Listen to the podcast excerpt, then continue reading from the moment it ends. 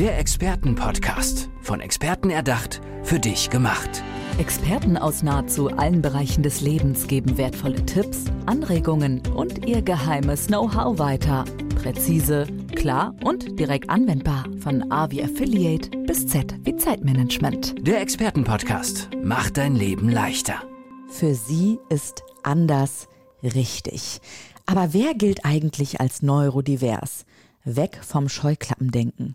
Boah, das waren jetzt drei Themen, die es alle in sich haben und schön, dass wir darüber sprechen können mit der Expertin für Autismus und neurodiverse Menschen und deren Lebensumfeld, Claudia Oliveira. Schön, dass du da bist. Hallo, danke schön. Toll, dass du da bist und über diese Themen sprechen möchtest. Warum ist dir das so ein Anliegen? Warum bist du genau Expertin dafür geworden eigentlich? Mhm.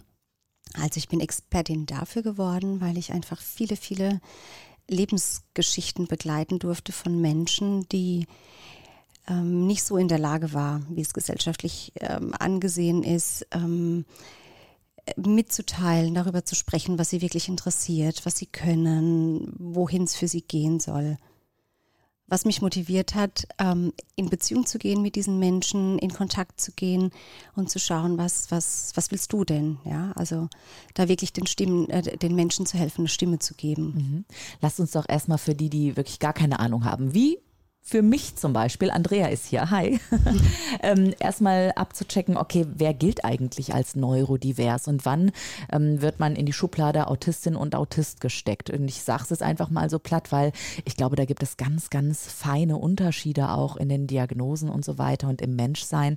Deswegen, was bedeutet es, ähm, wenn du davon sprichst, dass du von ja, neurodiversen Menschen redest? Mhm. Also neurodivers bedeutet einfach nur divers, das heißt ein, ein anderes Gehirn. Und da geht es ja schon los, welches Gehirn ist richtiger. Ja, ähm, deswegen auch, auch dieses anders ist für mich trotzdem richtig, weil jeder in seiner Lebensrealität lebt und ähm, Menschen mit Autismus bekommen die Diagnose von einem äh, entweder Kinder-Jugendpsychiater oder Psychiater, das ist eine medizinische Diagnose und somit ähm, haben sie den Status eines Schwerbehinderten. Ne? Es ist eine seelische Behinderung. Und ähm, ich habe viele Menschen kennengelernt, wo es darum geht, bin ich behindert oder werde ich behindert von meiner Gesellschaft oder durch die Gesellschaft? Und, äh, und da die Sichtweise zu verändern, nämlich wirklich den Menschen zu sehen, mit dem, was er mitbringt, mit seinem Potenzial, weg von, von erstmal Autismus, ja. Es ist der Paul, der vielleicht ein eine andere Art und Weise hat, die Welt zu sehen oder anders zu denken, aber es ist nicht äh, Autismus.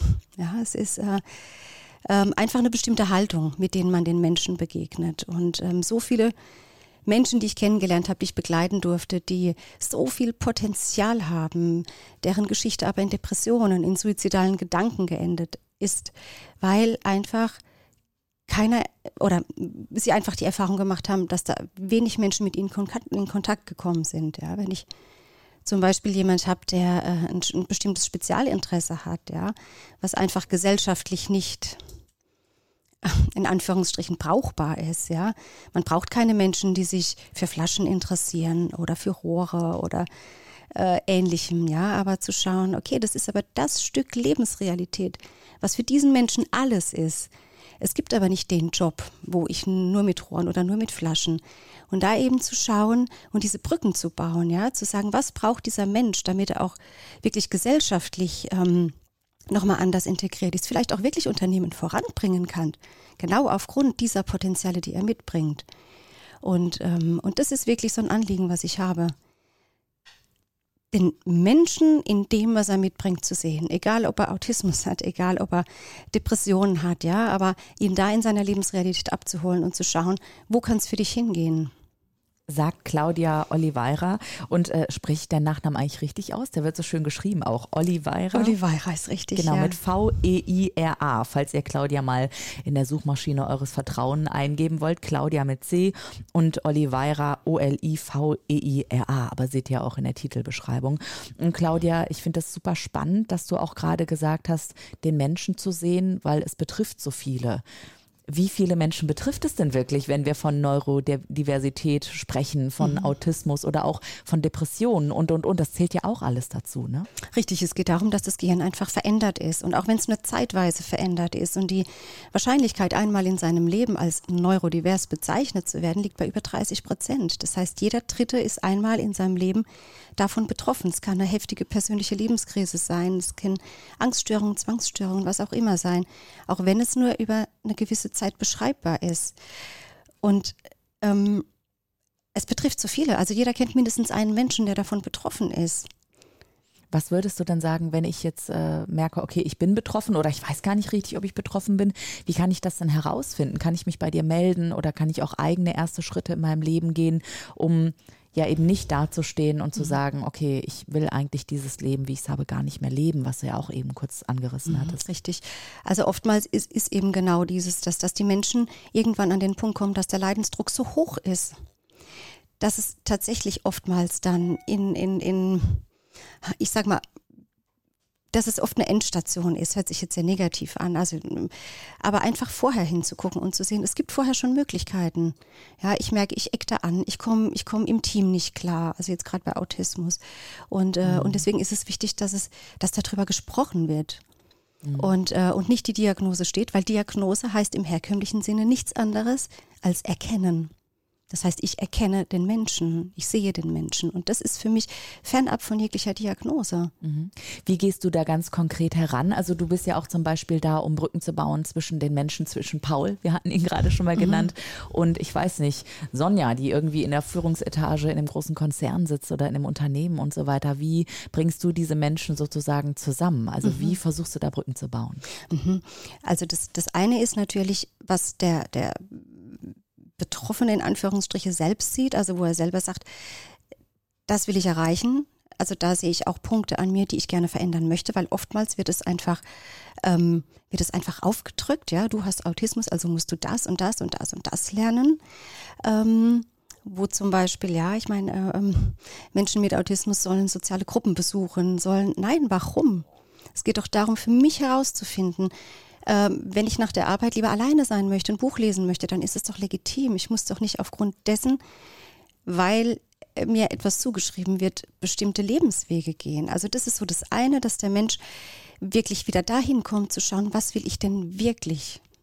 Und, ähm, und das begleitet die Arbeit, also gerade bei den Kleinen, ja, oftmals wirklich über Jahre. Also auch wirklich ähm, ähm, zu schauen, wie denke ich über mich, wer, mhm. wer bin ich, was macht mich aus. Gut, das ist, ja. ein, das ist ein Lebensthema.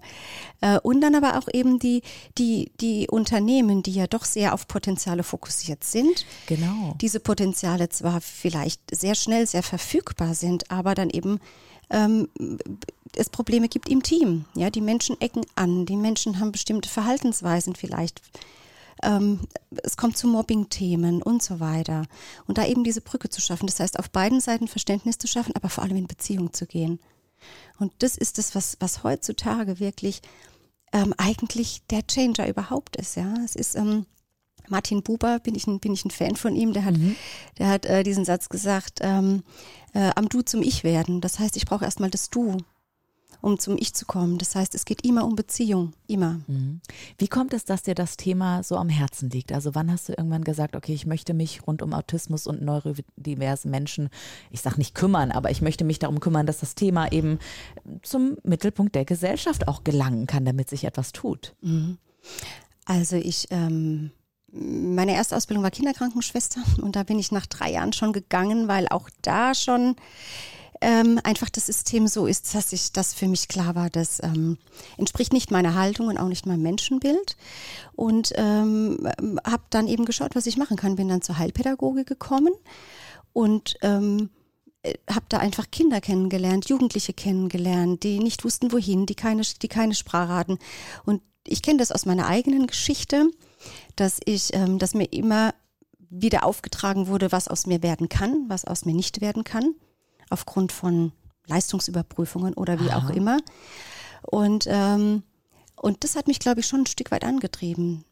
Ich habe meinen Weg für mich irgendwann gefunden, mhm. aber ähm, mit diesen Menschen brauchen diese, oder er brauchen, sie brauchen zumindest den Input zu sagen, du darfst es sagen. Mhm.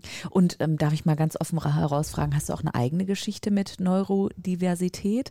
Wurdest du vielleicht mal selbst klassifiziert oder jemand in deinem Umfeld? Also, oder ist das einfach zu dir gekommen, das Thema? Das ist einfach zu mir gekommen. Das ist zu mir gekommen. Ich glaube wirklich aus diesem inneren Impuls heraus. Ähm, dass, dass Menschen mit Autismus so fremdbestimmt werden in unserer Gesellschaft, massiv fremdbestimmt werden. Ähm, ich das aus meiner eigenen Geschichte kenne, das Gefühl zu haben, oft fremdbestimmt zu werden.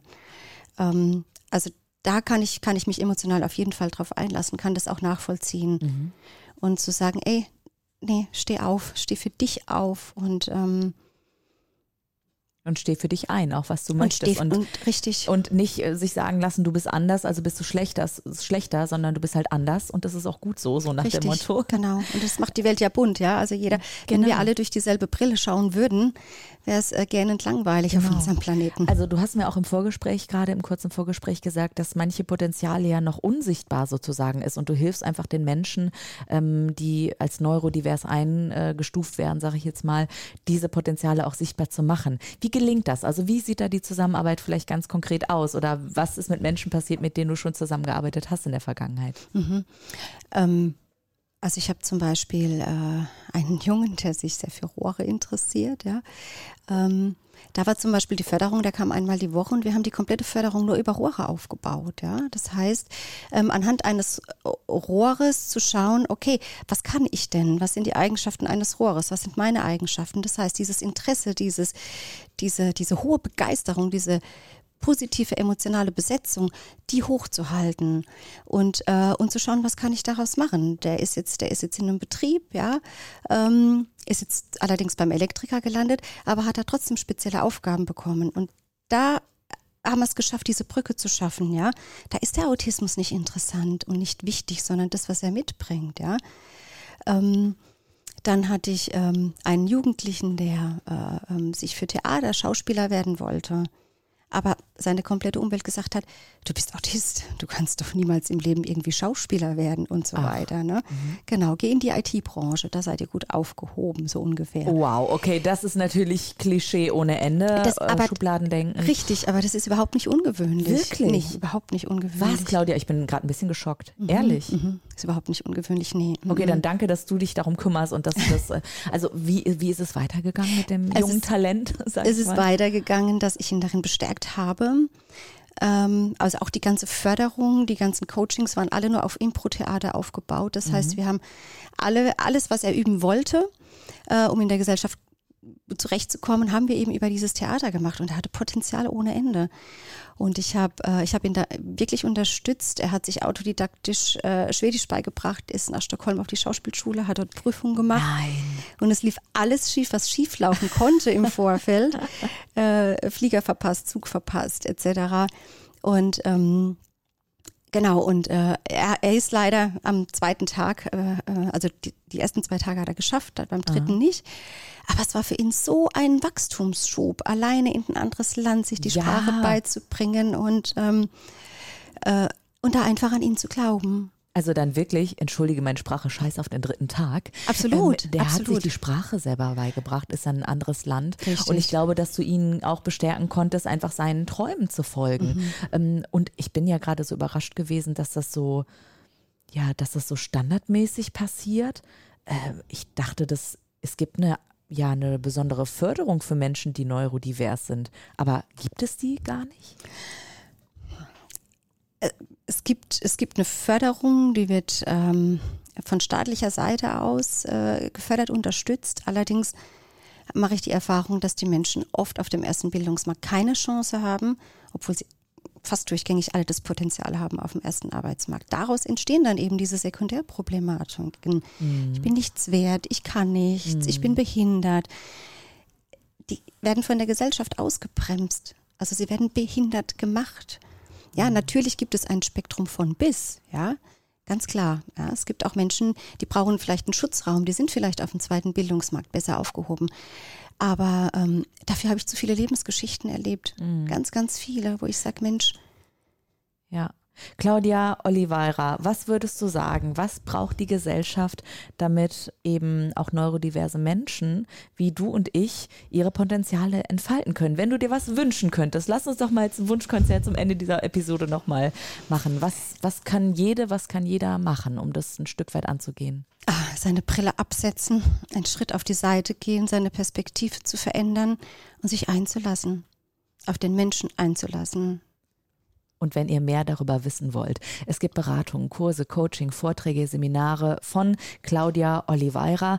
Claudia, hast du eine Homepage, wo die Menschen dich erreichen können? Über, über LinkedIn direkt anschreiben. Wie können die Leute dich am besten finden? Also die Homepage, die, die äh, neue, die ist gerade im Aufbau. Ich schätze, die wird bis Mitte, Ende März auf jeden Fall feststehen. Das ist ähm, claudiaoliveira.de. Mhm. Sehr gut. Genau, und alles andere folgt noch. Claudia Oliveira, für sie ist anders richtig. Und wenn du da draußen dich jetzt fragst, hm, neurodivers, ich habe jetzt eine Idee, was das ist, vielleicht könnte ich da mal mit Claudia sprechen. Mach das doch bitte. Weg vom Scheuklappendenken. Dankeschön, Claudia, dass du heute hier warst. Ich Alles danke Gute. dir. Dankeschön. Tschüss. Der Expertenpodcast. Von Experten erdacht, für dich gemacht. Wertvolle Tipps, Anregungen und ihr geheimes Know-how. Präzise, klar und direkt anwendbar. Der Expertenpodcast macht dein Leben leichter.